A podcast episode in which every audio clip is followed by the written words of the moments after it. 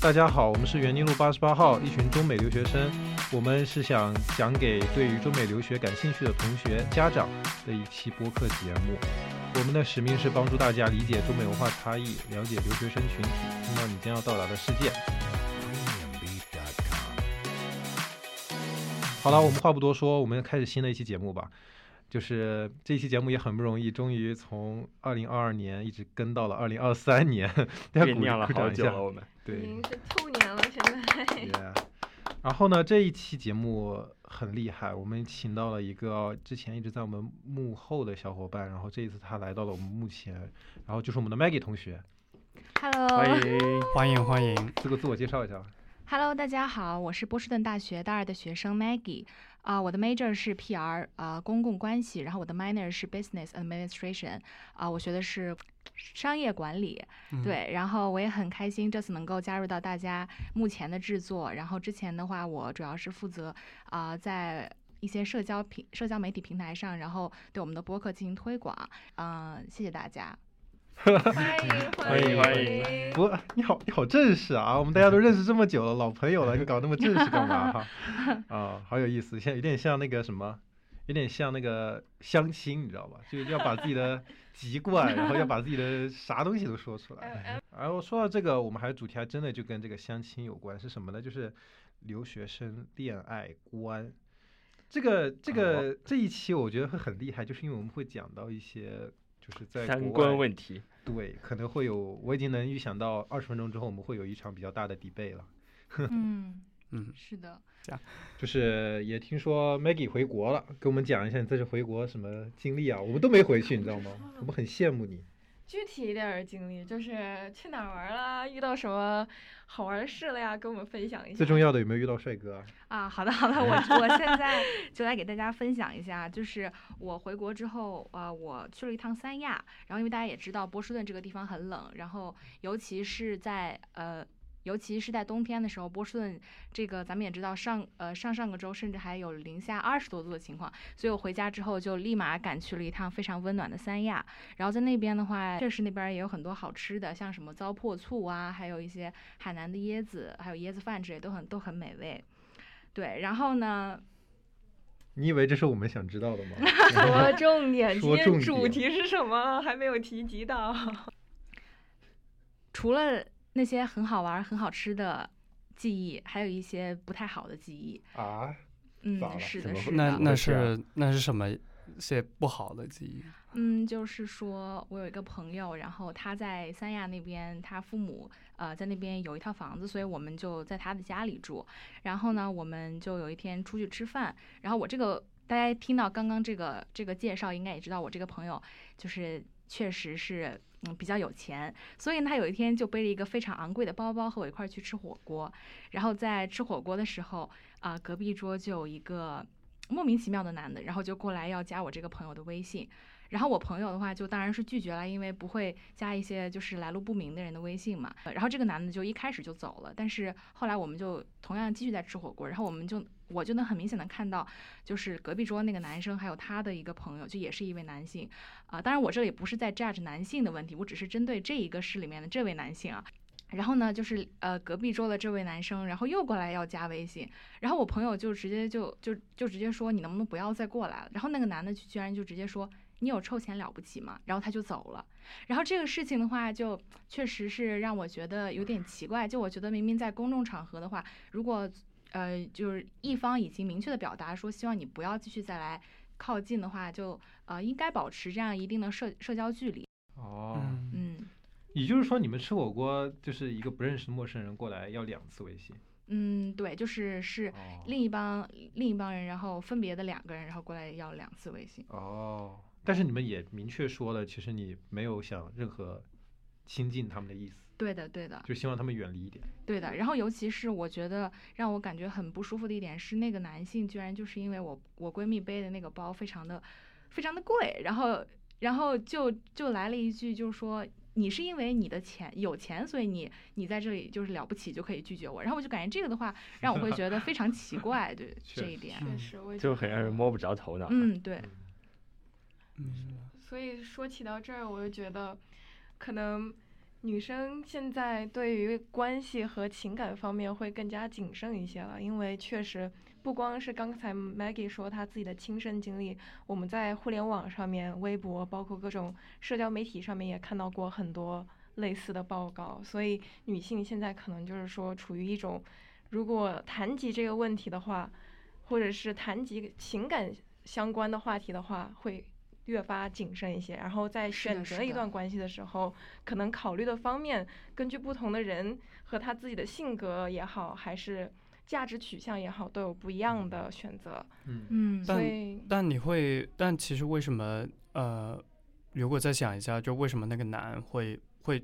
说这样子的话呢？嗯，我直接帮他说了吧。我觉得这两个男生很 creepy，用英文讲就很 creepy，用中文讲就是很普信男。嗯，没事，我是男生，我不怕。没事，没事，没事。是的，是的，我也觉得就是，呃呃，他这个男生在公众场合，然后只主动来要微信，我觉得。咱们要承认这是一种挺勇敢的举动，因为就是勇敢追求爱，这没有错。但是我觉得，当一方已经明确的表达说不不希不希望你继续再来靠近，同时面临着就是两个女生单独在吃饭，然后另外也是两个男的的情况下，就是可能我们女生会主动的，就是可能还是从某种程度上说，我们会有一些呃不安全感。所以我呃我们，所以我当时就觉得，就是我们就我那个朋友已经明确的拒绝了之后，这个男生如果再继续来，其实对我们来说不仅是增加了不安全感，其实其次是。我觉得他没有一个很好的社交距离，我我对这一点是比较，嗯，就觉得比较不太好的。嗯嗯嗯，所以我们切入刚刚的话题的话，就是这一期的主题，我们想讨论一下关于恋爱观方面的问题，因为刚刚也提及了，就是感觉刚刚那个事件里的男性有一种，因为你有钱，所以。才拒绝我的这种感觉，就有一种他应该理所应当被接受的那种感觉。是的。所以就是针对这个情况来讲的话，我想就这个话题，就就金钱方面这个展开一下。像刚刚 Maggie 说的，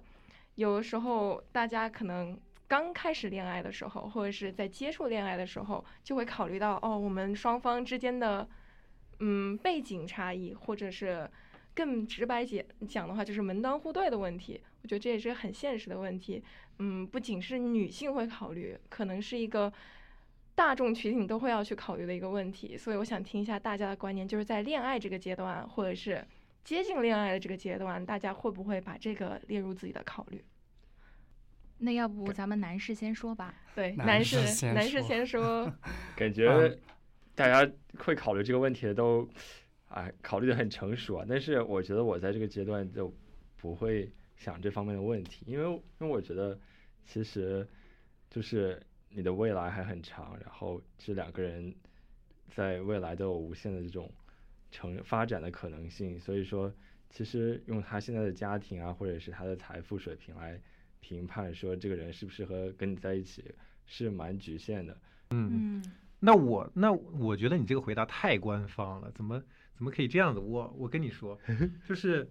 我会觉得，讲讲，我会觉得就像那个什么《小时代》电影里面说的，没有物质的爱情就是一盘散沙。我跟你说，你要是没有遇到过一个优秀的人哈，无论这个优秀指的是他精神世界的优秀，还是说他物质世界的优秀，假如说你遇到了一个只是一个比较一般般，对吧？然后你可能也没有说很喜欢他，我觉得你们俩之间可能也迸发不了爱情的火花。然后其实还有一个就是什么呢？就是我觉得，其实很多时候你说的不会在意物质，不会在意物质，你的假设都是已经在你们能够吃饱饭、填饱肚子，对吧？这样的一个基础上面才会谈论爱情。那假设你今天，嗯，没有工作，然后可能就是也没有什么多余的时间去就是提升自己，你可能很多时候也要去看，就是对方的物质条件是怎么样的。就是这肯定是一个，嗯，择不择偶这个词有点重，我会觉得在。谈恋爱的时候都会需要考虑的一个点，我我觉得我觉得更多呃，可能照你讲的这一点，并不是谈恋爱的时候，我觉得可能这个是结婚的时候，这个是结对，因为恋爱跟结婚其实是两回事。谈恋爱就是哦，大家投情合意，然后就会就大家就会呃凑在一起，因为可能大家比较欣欣赏就大家的人格啊，或者什么样。但如果你到结婚已经是不同的考虑了，因为一方面可能你要想的就是，OK，嗯，首先你有没有足够的经济独立性来去支撑你这个新的家庭。那或许突然之间你想要个孩子，然后孩子的这些就是就这些很多金钱上的问题就会开始慢慢的渗透进来。所以我就觉得，如果是在谈恋爱上，当然第一个我会考虑的是他的人品。那如果真的要讲到结婚的话，呃，除了除了的呃他人品好，但我觉得可能经济条件呃或者大家对金钱的理念，我觉得还是得要一致的，因为否则金钱不理智的话，就大家就会对于金钱就会在金钱问题上就有很多争吵，然后争吵就会导致到就是很多嗯离婚的什么。对，确确实，其实其实我其实我有个观点，不知道大家赞不赞同，就是我觉得约会很很浪费时间，而且很浪费金钱。哇，就是我说这个浪费可能是 no no no no，我觉得我觉得约会期间才是就是呃更加了解对了解双方的一个过程啊。然后我觉得刚刚欧文提到就是可能在婚姻中，我也从。同同时很赞同这样的观点，就是我觉得可能在婚姻中会更加在乎一下这个物质或者经济条件，但是在谈恋爱的过程中，可能这个条件就不是很很必要的，因为我觉得大部分时候我们谈恋爱可能都是在自己的那个圈子里，然后那这个圈子里作为留学生来说，可能就是我们的同学或者我们的朋友，然后以及就是我们同样都在呃就是国外上学的这一帮人，那我觉得就是在这同样一个圈子里的话，可能就是呃我觉得相比来说，这个物质和经济条件可能相比来说就。不会差距特别大，那我就想问一下大家，就是在这种情况下都在同一个圈子里的话，大家对就是大家对这个年龄差异，比如说在呃谈恋爱的时候，对于这个年龄差异，大家有什么样的想法吗？大家觉得年龄差是一个很重要的事情吗？要不 Nancy 你先讲，我看你很想讲的样子。我来讲，我其实对年龄没有任何的，就是限制，就它不是一个一个范围，就我连一个范围都没有。我觉得就是两个人在。就像刚刚说的，我完全不认同约会是浪费时间。OK，那比如说对方比你大十岁、二十岁的，所以我要谈的问题就是，如果你在约会的时候跟对方的这个 chemistry 如果很合得来，就是你俩什么都能聊到一块儿去。然后观念也很一致，包括刚刚提及的消费观念，我觉得那个是非常重要的，就是你对金钱的观念、消费观念，以及你对自己的未来规划和你事业上面的这些观念，如果两方都很支持对方，并且很就是真心的理解的话，我觉得年龄不是一个问题。之所以我觉得年龄会是一个问题，是因为可能大你十岁或二十岁的人，他所在的那个处境以及他的社会地位跟你悬殊过于大，以至于说你可能就是。整个人的观念和他的世界观是完全不一样的，因为你们俩处于两个世界嘛。嗯，所以我觉得这可能是一个，嗯，为什么大家可能觉得哦，找比自己大太多的人可能会被就是 take advantage of，因为他的见识和经历可能比你要丰富太多了，然后知道也比你很多，所以你就处于一个比较弱势的状态。也可以是 the opposite。Yeah，the opposite works as well. But the point is，嗯，所以重点就是说，如果你俩。通过约会以及恋爱的这个时候，你能察觉到哦，我们俩在一个频道上面，然后各种观念也相符的话，我觉得年龄差真的不是一个非常非常需要去考虑的问题。非常赞成，非常赞成，因为我觉得有的时候人就是有的人他可能确实是会更早熟一点，或我我这里指的早熟是指他的价值观以及就是他已经形成的那种。观念和可能就比同龄人要稍微早熟一点，我觉得那对于这样的人来说，可能呃找同龄的找同龄的人，可能反而没有更多的话题聊，但是可能呃反而的话，就找一些比自己年龄大的人，会有更多的话题。我觉得这样的话谈恋爱才会更加幸福。嗯，我其实我觉得年龄上，我我还是会有一点，就是可能对于我来说吧，年龄我觉得，嗯，它是有一个距离，就是当然可能如果比我可能大。十岁，我我我不知道我能不能接受吧，因为我还是比较喜呃喜欢就是哦有一个一同呃共同成长的呃那那种感觉，但如果我发现如果大家啊那层次已经不一样了，然后在讲的时候就就反而就感觉有点啊哦啊 too much for me，就有点感觉啊我配不上你，或者啊啊或一方就会感觉自己给自己压力，嗯。然后结果就导致了有很多不必要的误会出来。啊，所以我可能我我就觉得我在年龄上面是是有一个 range，就是可能比我我我随便说啊，就是可能呃比我大三岁，比我小三岁，我觉得都 OK。对，正那所以负三是吧？那那所以刚刚欧文有提到，就是说其实呃这个 range 主要来自于就是说看你们俩的这个观念能不能合得来。那嗯就呃在观念这个问题上，可能也有一种存在地域上的差异的问题，就是比如说我们现在也知道有很多异国恋或者异地恋呀，然后我不知道大家身边有没有就是这样。有有正在经历这样异国恋或者异地恋的朋友，然后我们也可以聊一聊，就是说异地恋和异国恋这种问题。就是我会觉得，其实更多的是一个，就是还是回归到那个问题嘛。大家觉得距离是个问题吗？我觉得距离在呃，距离在相处的时候不是问题，但是在开始的时候会是个问题。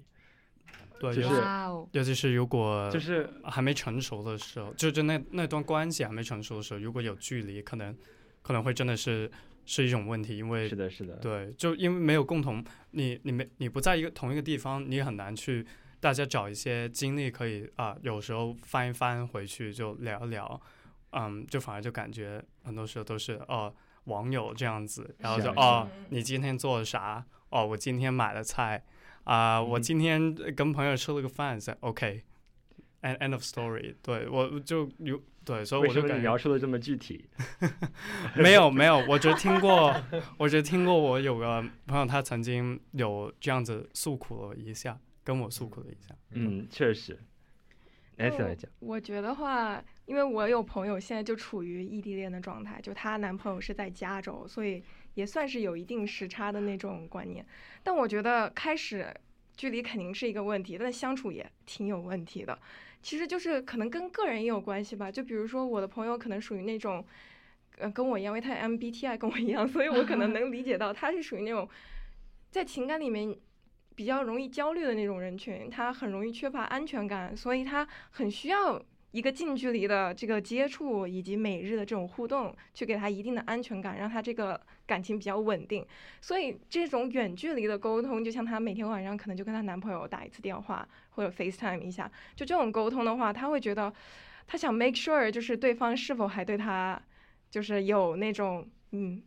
怎么讲？就 affection 或者是喜爱，就是他每天都想去 make sure，就以至嗯于对方就是两方都很累。就这一边想哦，我一定要确认他是不是还喜欢我；，另外一边就觉得哦，好累啊，为什么每天都要问我这个问题？所以就以至于就是说这种不安，我觉得可能日久，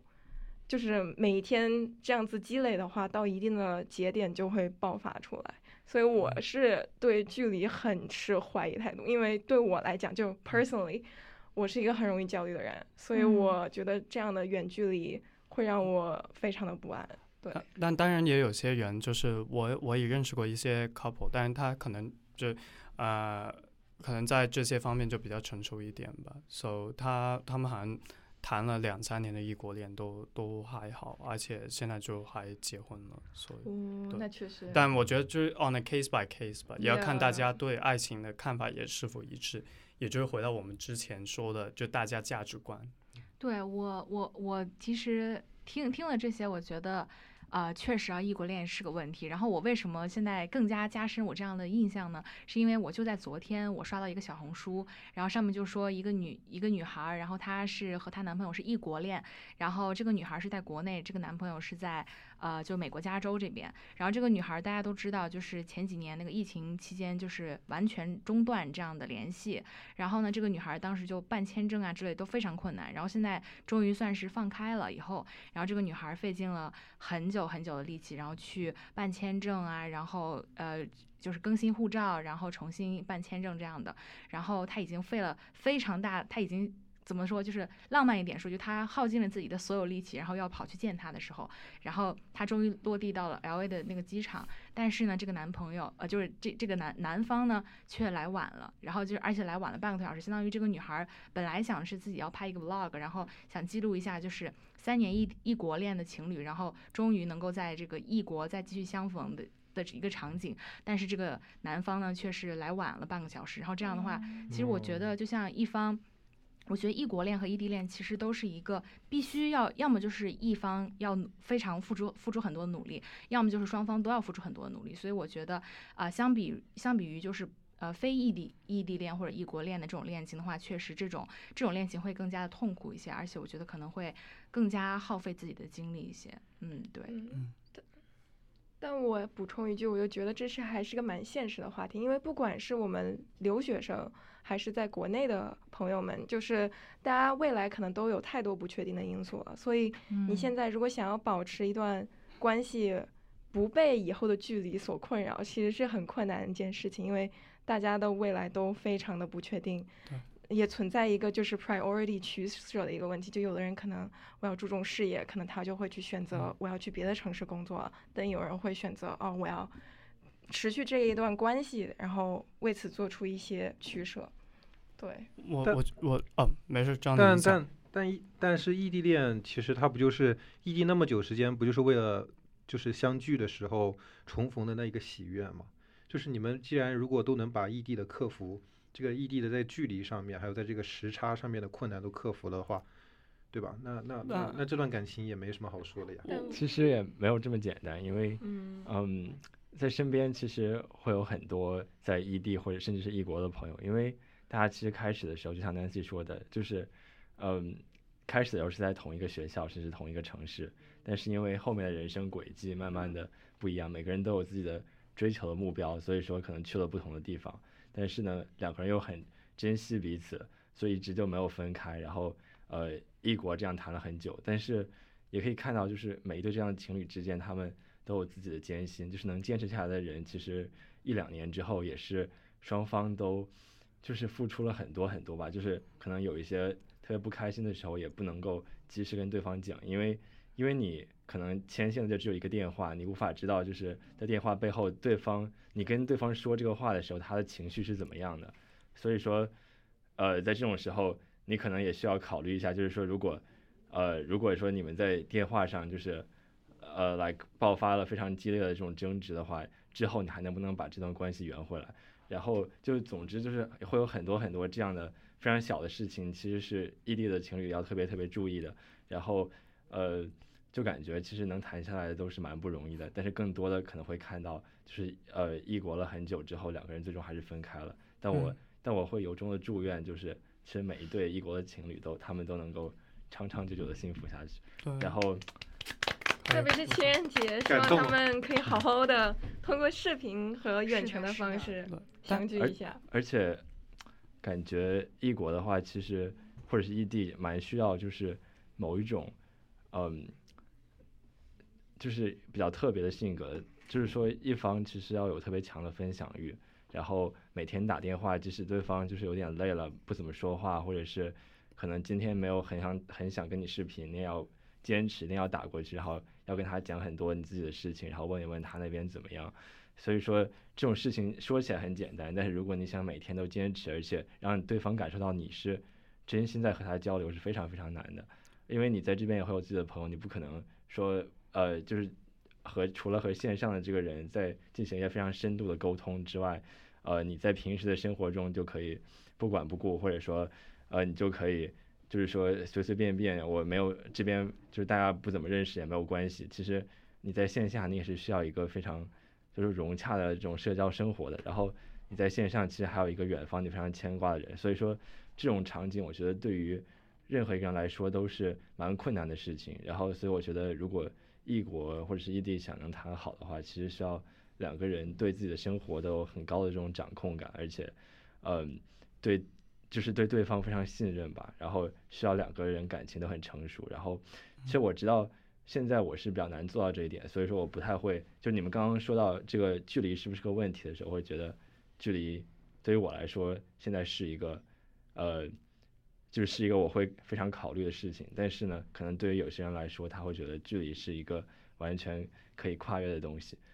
对我我我觉得这个还还是要回到我我觉得有两个前提吧。第一个就是你呃你刚才其实也说过，就是价值观。如果大家对于爱情所认知的价值观都是差不多或一样的，那我觉得这个呃异地恋或异国恋其实是可行的。是的。但如果如果当然也有第二个前提就是，嗯，之后会不会有将来？因为其实我觉得这个问题我，我我身边的很多朋友都有聊过，就是呃有一些异国或异地，他为什么会成功，主要还是因为啊、他们双方都相信，OK，我们是有将来有呃是会在一起的，或我能够看到将来的时候我们是会在一起的。例如是说，呃，可能我有个朋友，他他呃跟他女朋友呃异国了差不多半年，但是他们始终都相信就是哦我们会重逢的，然后可能大家一起生活，所以这样子才给他一个很大的动机去继续把这个异国恋给延续下去。但是相反来说，也有些人就是我知道他是可能比较事业心比较重，或大家的发展的方向也不太一样，所以这也导致到就是可能。呃，有些人他们就比较难去，呃呃，把这个异国恋或异地恋给延续下去吧。是的，是的。那不就还是说明爱情还是盲目的吗？呃，我觉得啊，盲目也有一个方向吧，最少是啊。啊 嗯，对我补充一句，我觉得盲目用另外一个方法来说就是喜欢，就是两个人真的是对哦就是真的喜欢，就是不顾一切的就你爱去喜欢。你，你爱他的人格，而不是他什么是的是的是的就是跟他在一起就是会很快乐，我没有人可以取代他的存在，而且我跟他的回忆也是独特的，所以没嗯有人可以去代替他。那你有什么啊、呃独特的回忆吗？没有？我的故事都比较悲惨，好吗？对，我就不在这里分嗯享了。嗯情人节很煞风景。呃确实，最最近 move on, move on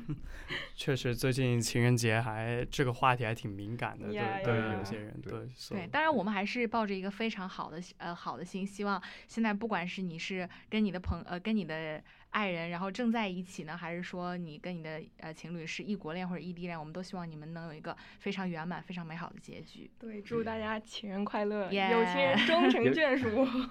是的，是的。耶，那就是说到就是这个真爱和爱情啊，大家就是呃，大家都是怎么样认识？就或者说你们身边的现在已经有情侣的好好朋友们，他们都是怎么样认识他们的另一半的呢？有些很奇怪的，有些都是蹦迪，然后 蹦迪认识的。当然，当然不是说就蹦迪之后，然后就哦我们在一起了。那当然也是相处了一段时间之后，他们就慢慢凑在一起。然后我还我大一的时候，我室友就是这样子，然后他到现在还是谈同一个女生，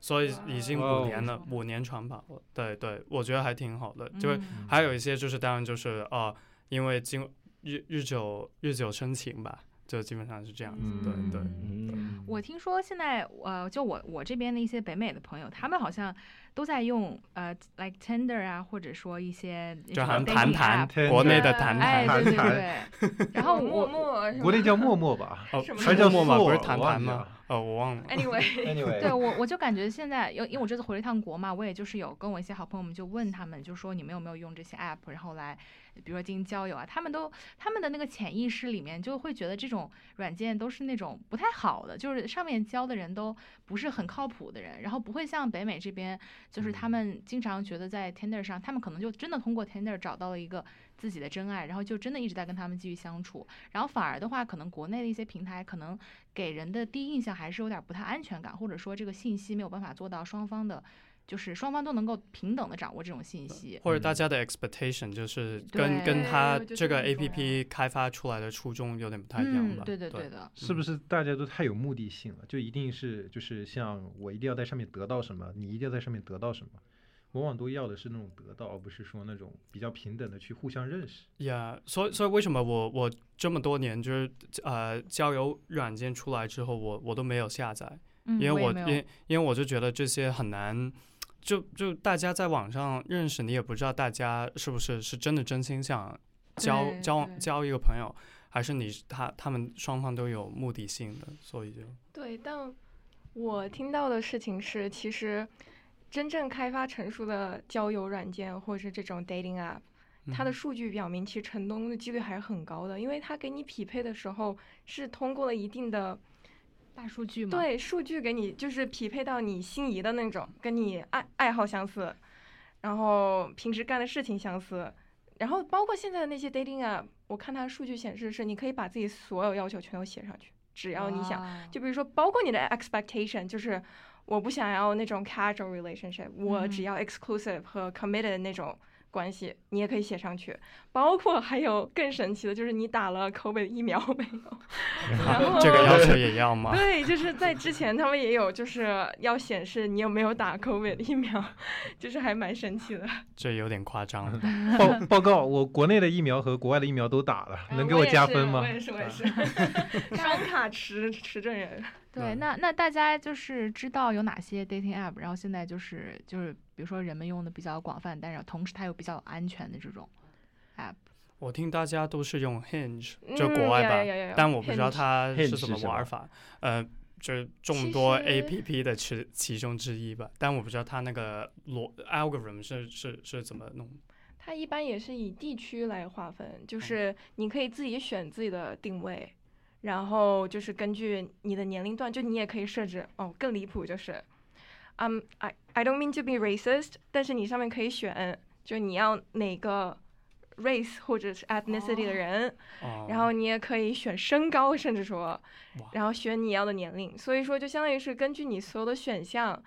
嗯，包括还有学历要求。就如果好像是充值之后吧，你可以就是进行一个学历的要求。那我有一个疑问，就是那这上面填的信息可以作假吗？就比如说我随便填一个，比如说我的身高，然后我的学历，这样会不会？当然可以，哦对，男生身高自动加五五 厘米是吧？可以可以看出来学历很金贵了，还要付费之后才能解锁。嗯，是的呢。哦，所以说就是大概是这样子。但我觉得有一点就是，我们并并不是说反对 dating app 去找到自己心仪的另一半，而是更多是想要大家在这个经历里面不要受伤害，就不管是身体嗯上面还是心灵上的伤害，就是不是说鼓励，也不排斥大家去用，而是说如果你决定好哦，我想要以这样的一个形式去开展一段 relationship 的话，你可能需要考虑，特别是在北美这边吧，大家的 dating 观念还是挺不一样的。就嗯感觉是一个 cultural shock。对于我来说，就是像我来这儿之后是第一次听到这种 friends with benefit and situationship 就这种词，就是。嗯，就是比较 casual 的一些 relationship，因为你在国内的话，虽然就是大家可以就是在确认关系之前 dating，但一般来说这种 dating 都是比较一对一的那种。就比如说我在 date 你的期间，我不会去 date 别人，但是在这里的话，你可能就要明确的去跟对方确认，就是说你是不是就是我们俩到底现在是在一个认真的发展关系，还是说你只是想要跟我就是交流一下，然后你同时还在 date 别人？所以我嗯觉得就是大家如果要在这边使用这些 app 的话，可能就是需要考虑好这些问题，就是不是一个我们默认的那种模式。Yeah, that's it. 啊，而而且我觉得有时候如果听 Nancy 你这么说，其实呃呃每个用户都可以放很多呃对择偶的要要求，但我觉得有时候你放太仔细的话，会有点太过于理想化。当然，我觉得我我也想建议，就是说，如果你真的想用这些交友软件的话，呃，就建议还是虽然你可以把理想的都放出来，但是可能现实就是现实是真的去约会的时候，可能就稍微放低一下，因为我觉得爱情也不不仅是就是包容人家的啊好处嘛，也要包容人家的坏处，而且人家的坏处是不是你能够接受的？如果你能够接受，那那那就好；但如果不能接受的话，或许还真的需要重新思考一下。OK，我到底我那个呃底线是什么？对，而且就是说，嗯，在这边如果用交友软件的话，还有一个问题，就是如果你想要在这边跟不是中国人去，嗯，发生 relationship，就是去进入一个 relationship 的话，可能还要考虑就是文化差异的问题，也是一个比较现实的问题，对留学生来说。就我觉得有一个问题，就我不是说我反对，其实我还是持一个比较 open 的一个态度，但就是有一个问题可能。比较值得注意的就是，当你们俩产生矛盾的时候，你可能会把这个矛盾归结于文化差异，而不是说去归结于总结这个问题的本身是什么。就是很多问题可能你都用文化差异这一个方面去概括了，所以就以至于就是累积到最后，你俩可能就觉得哦，我们俩就是文化不同，其实不是这个样子的。很多时候就真的是问题本身的本质不同，而不要用就是文化差异这个去掩盖很多问题的本质。我觉得这可能就是一个嗯很。关键的问题，对，嗯嗯，你们身边有跨国的情侣吗？有，有，嗯，但是跨国情侣是哦，就就是两两不同文化的人一起。对哦，OK OK，好。哦，你你说的是这样子的呀？但是我是有一个姐姐，然后她是现在在纽约，已经就是相当于呃，她就她已经很早很很久很久就没有回国，然后她大概在美国已经待了快十几年了，然后他现在也就也是在美国这边成家，然后也找了一个就是很好的就是我的姐夫这样子，然后但我感觉他们俩之间可能那个文化差异主要其实还是我那个姐夫在主要就是克克服着那种差异，因为确实他也能够理解就是女孩一个人来到一个。呃，其他的国家，然后还在这个地方打拼自己的事业，然后他其实也是，就我感觉跨国情侣和这种就是跨文化的情侣的话，他们确实是真的要付出很多很多的努力，然后才最终能走到一起的。嗯嗯，对，我也觉得，特别是那种就是成长环境完全不一样的 couple，、就是真的，包括就是他们以后的发展，比如说哦，双方要见家长。语言可能是一个问题，然后见家长各种礼节，每个文化的要求也不太一样。嗯，所以像我日语老师，他就是他就是纯纯粹的日本人，但他找的是美国的犹太人，哇所以你就可以哦想，就是他俩是真的，嗯，包括就是婚礼谁付钱这个问题，就双方的这个概念也不太一样。也好不容易。对，就真的很不容易。嗯，我我我很好奇，他们婚礼那所以是怎么弄？A A A 制吗？你这么关心，你是不是想日后找找一个？那 就是稍微跟大家提供一点信息，就是在日本的话，一般婚礼是男方付钱嘛，然嗯。后在美国的话，一般婚礼是女方付钱。啊，是的，这这是是对，所以就是我们那个老师呢，在这边的婚礼是，就是美国的婚礼也是他这个女老师，我的女日本老师父母付的钱。但在日本的话，由于距离太过遥远，然后这边美国这方面的家长啊，他们不太了解当地的习俗，也没有办法就是提前去规划策划，所以导致在日本的婚礼也是我日本老师那边付的钱。然后我的日本老师的父母就说说你你打死都不能离婚，他说我们付了两倍的钱。价格过于昂贵，你不可以离婚。离婚就亏了。对，就亏了。但我老师现在跟她的丈夫生活非常幸福，那挺好的。非常和谐。对，那你们最终会，如果说这么多不同的关系，你会觉得就是有呃一见钟情吗，或者真爱的这种感觉吗？我可以先说，嗯我以前是不相信一见钟情的。其嗯实我以前就觉得，怎么能就是第一眼看到某一个人，你就确认哦，我跟他可能会有一个未来，或者是我们俩可以相处的很好。但后来，直到就是我听了很多案例，然后还看到了一些科学的报告，有的人居然说一见钟情的人最后离婚的几率最小，就是因为我现在越来越相信的就是两个人对彼此的喜欢或喜爱之情，可能更多真的就是看一个两个人就是磁场或者是。就是两个人到底能不能产生火花吧，就可能真的就是那一瞬间就可以决定的事情，以至于就是说你们俩以后就是跟对方相处的时候，是否还对对方感到那样子的一个情感，就真的有可能就是跟你们俩相处，然后就那一瞬间的那个火花，然后决嗯定你们之后的相处模式。所以我现在有一种，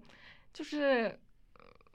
I don't know，就是我不是说我站哪一边，而是我觉得两种都有可能。确实，这突然让我想到，就是好像有很多那种长跑了很很多年的情侣，然后居然就按理来说已经长，比如说那个爱情长跑大概就是七八年那种，他们居然最后都没有结婚，或者说最后终于结婚了，但是只在一块儿大概就很短，暂一两年，然后就离婚了。然后我觉得这种确实对，然后让我还觉得有点恐慌呢，确实是这样的。男方呢？男方有任何意见要发表一下吗？公认你有吗？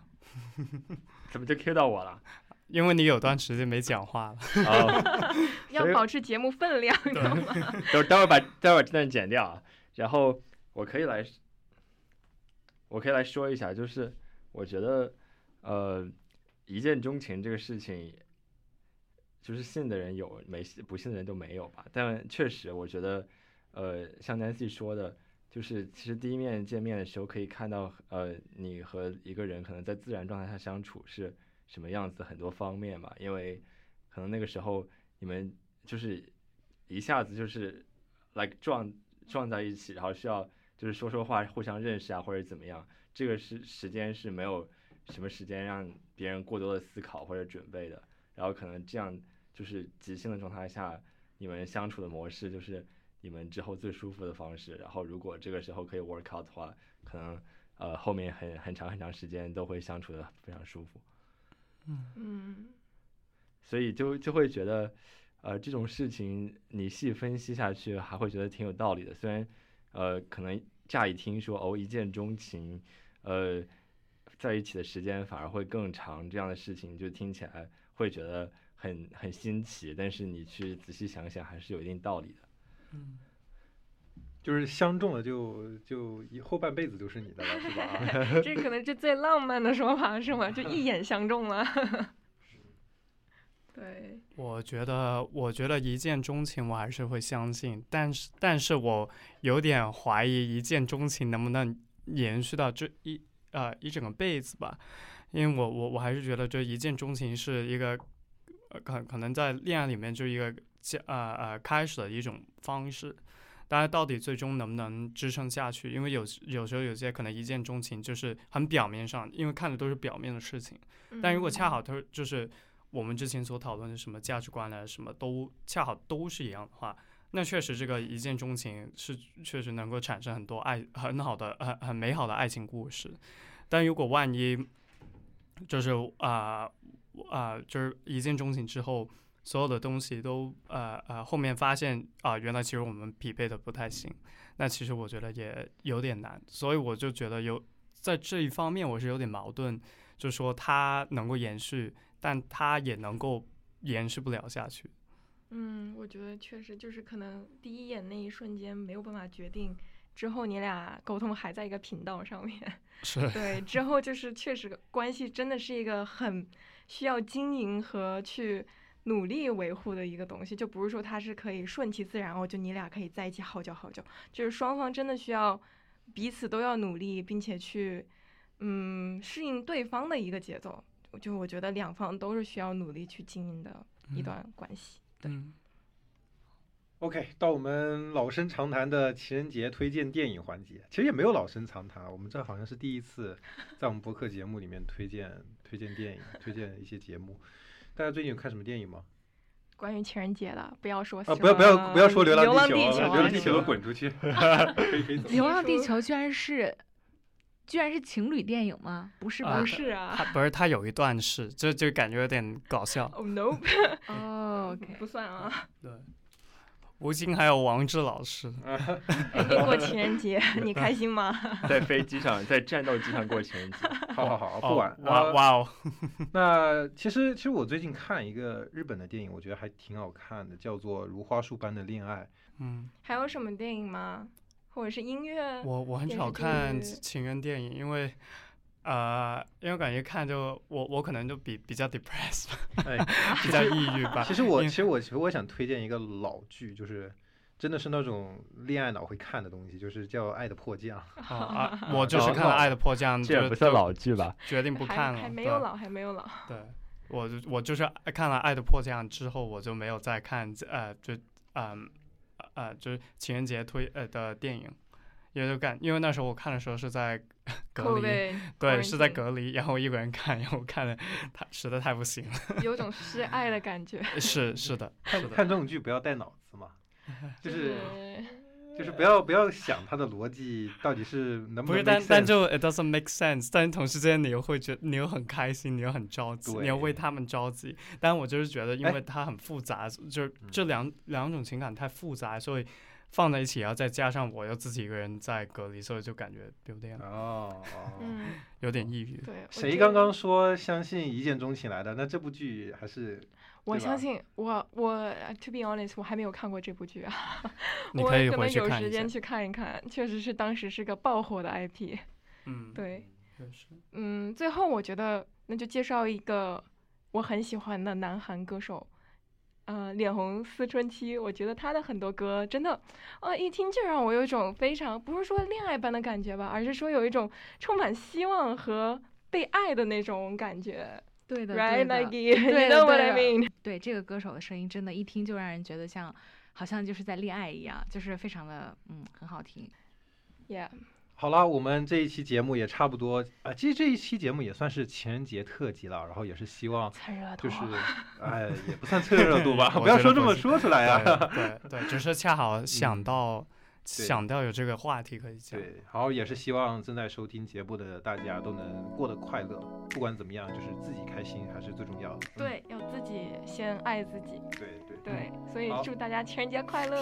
嗯，好，谢谢大家收听，我们下期再见。 음, 바이바이. 차가운 도시의 따뜻한 여잔데 그냥 좋아한단 말도 안 되는 가요. 솔직하게 난 말하고 싶어요.